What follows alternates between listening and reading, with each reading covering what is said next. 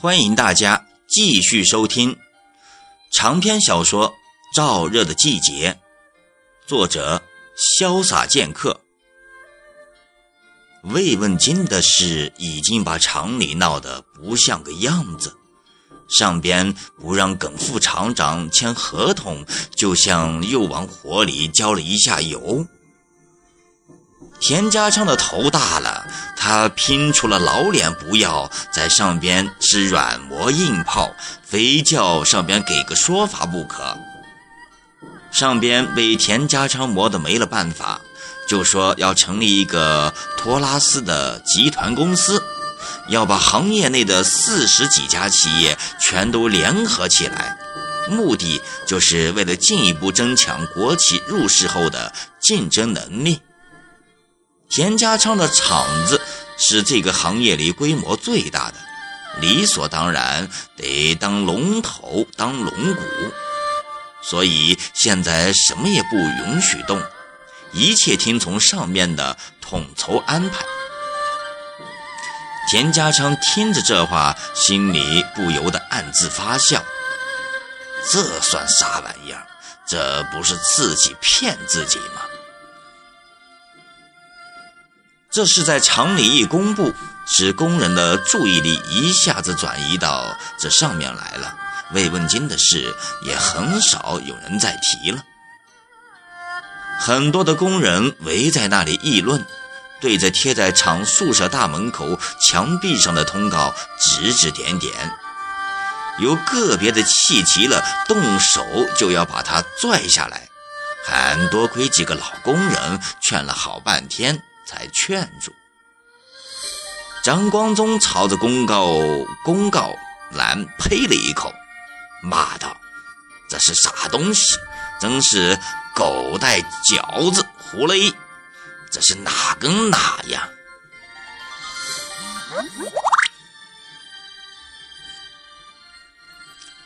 好好好，喊托拉斯，我看别拖也别拉。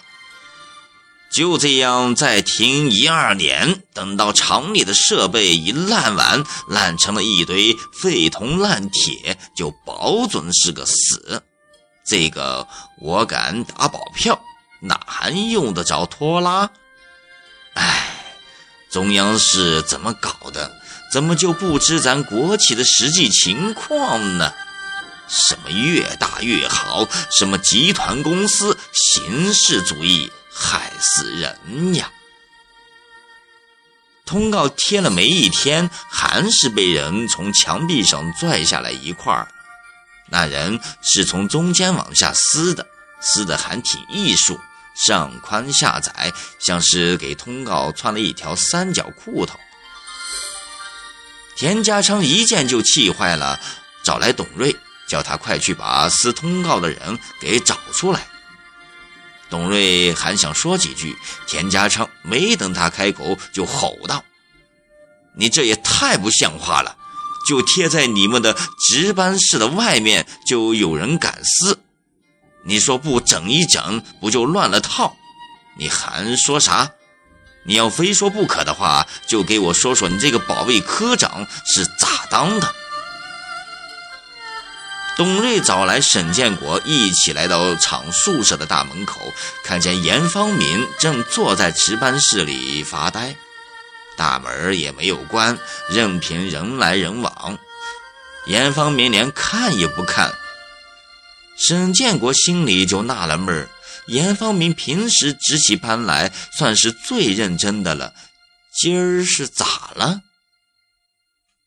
董瑞和沈建国就走进了值班室，严方明还在那里发怔，根本就没觉察到他们进来。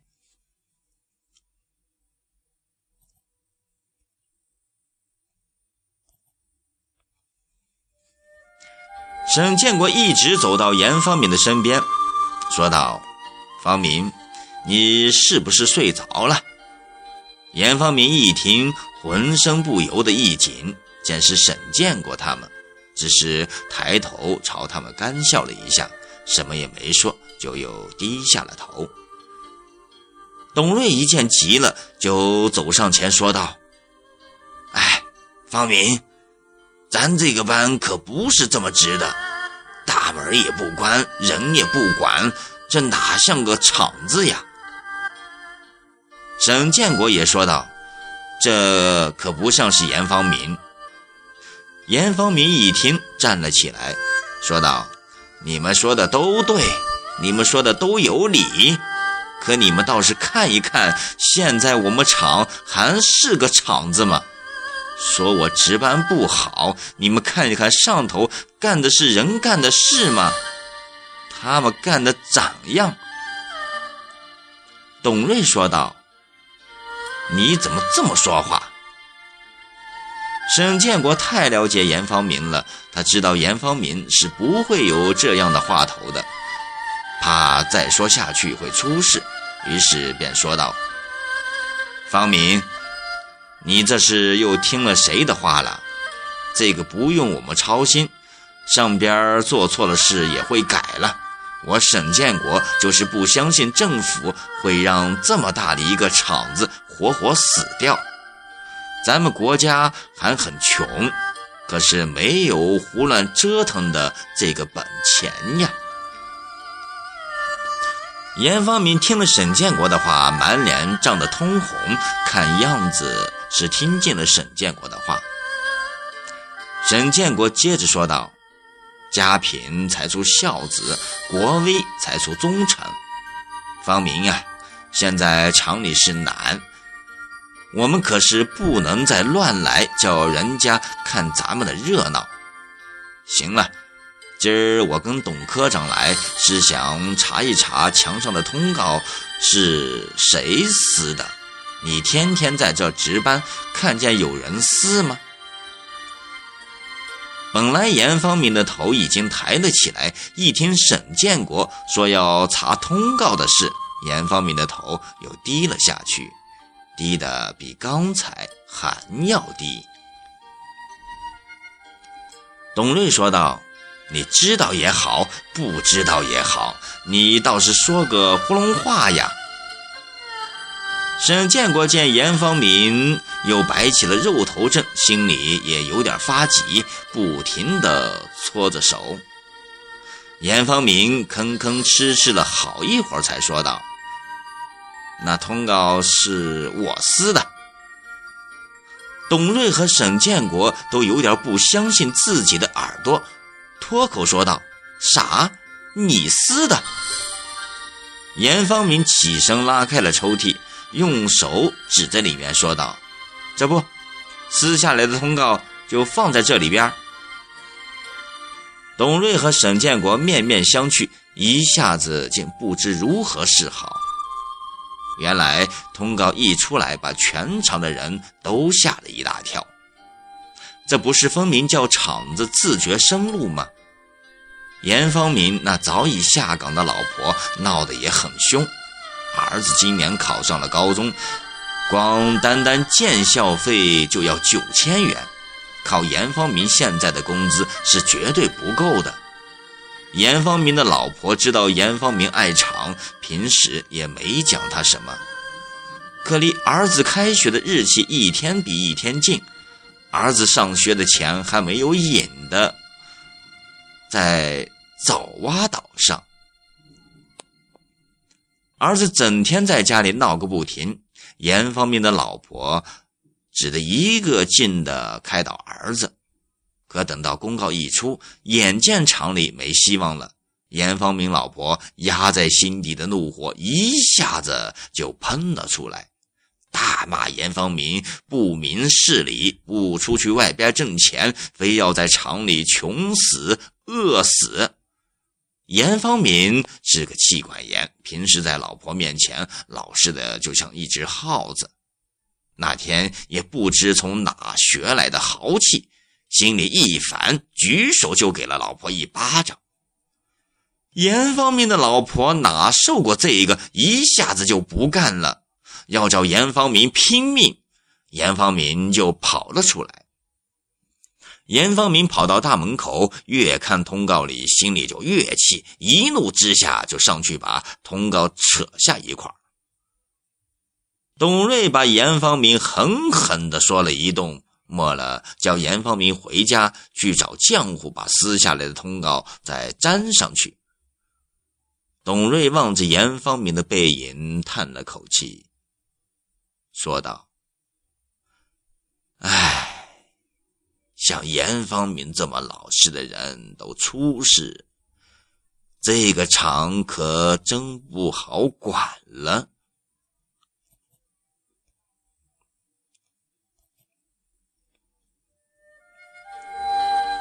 沈建国说道：“董科长，我们的活也太难干了。就说谭希明这事吧，田厂长、吴科长他们都带头在厂里的空地上盖了房，现在又不叫别人盖了，你说这工作可叫我们怎么做哩？”董瑞轻轻摇了摇头，没有说话。沈建国说道：“哎，这可真难呀。”这时，有人接过了话头，说道：“难？啥难？再难有我难吗？”沈建国他们扭头一看，是公安局的小叔。沈建国说道：“领导来了，又有啥重要指示呀？”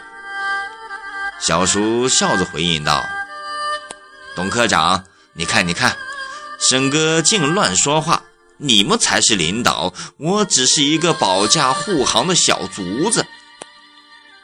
董瑞说：“小叔呀，我们厂里可是离不开你的。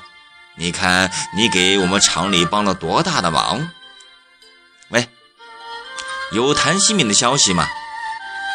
小叔说道：“哎，这些都是我应该做的，董科长呀。”谭希明那小子可是一点动静也没有，也不知是上天了还是入地了。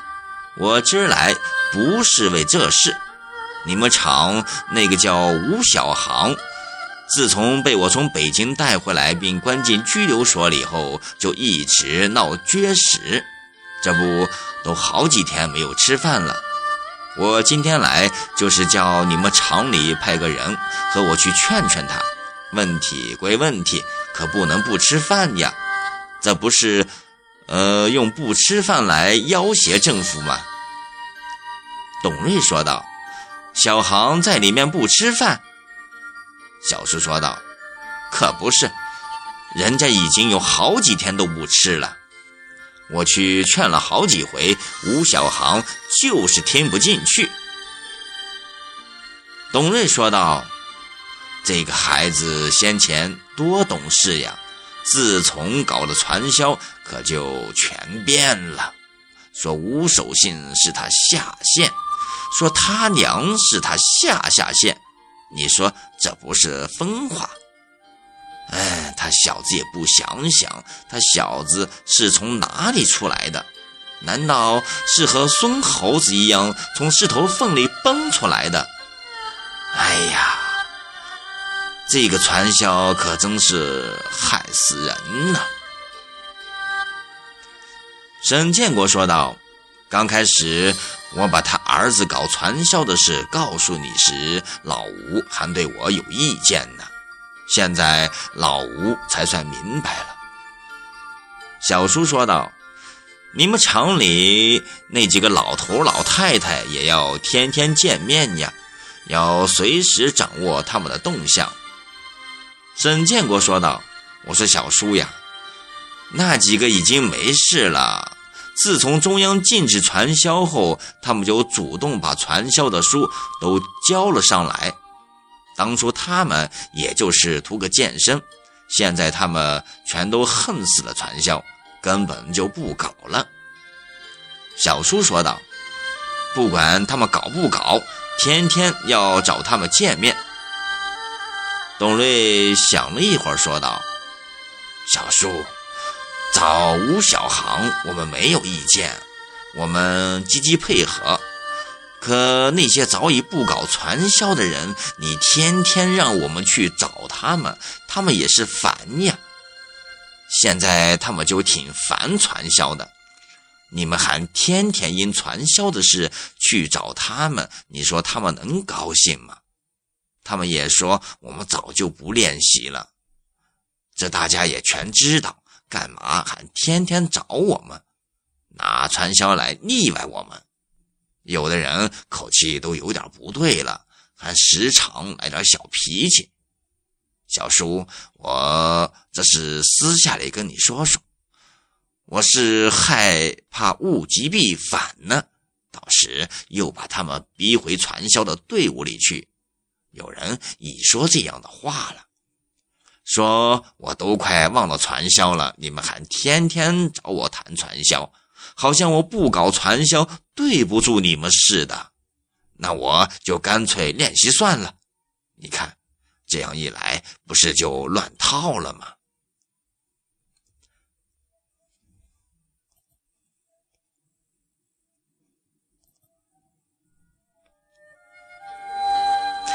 小叔说道：“董科长，上边就这么定的，我也没有办法。你说的很有道理。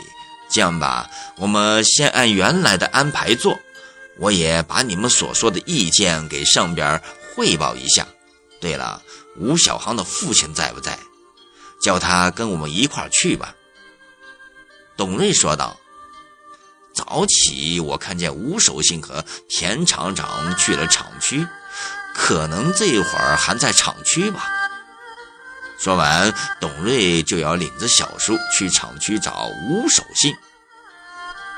沈建国一见董瑞要去，就说道：“董科长呀。”你还快去看一下医生吧，这事由我来办，你就放心好了。”小叔说道。“董科长，怎么你生病了？”董瑞拍了一下自己的腿说：“哎，人老了，啥毛病能没有？没事的，没事的。”沈建国还是不依不挠的叫董瑞去看医生。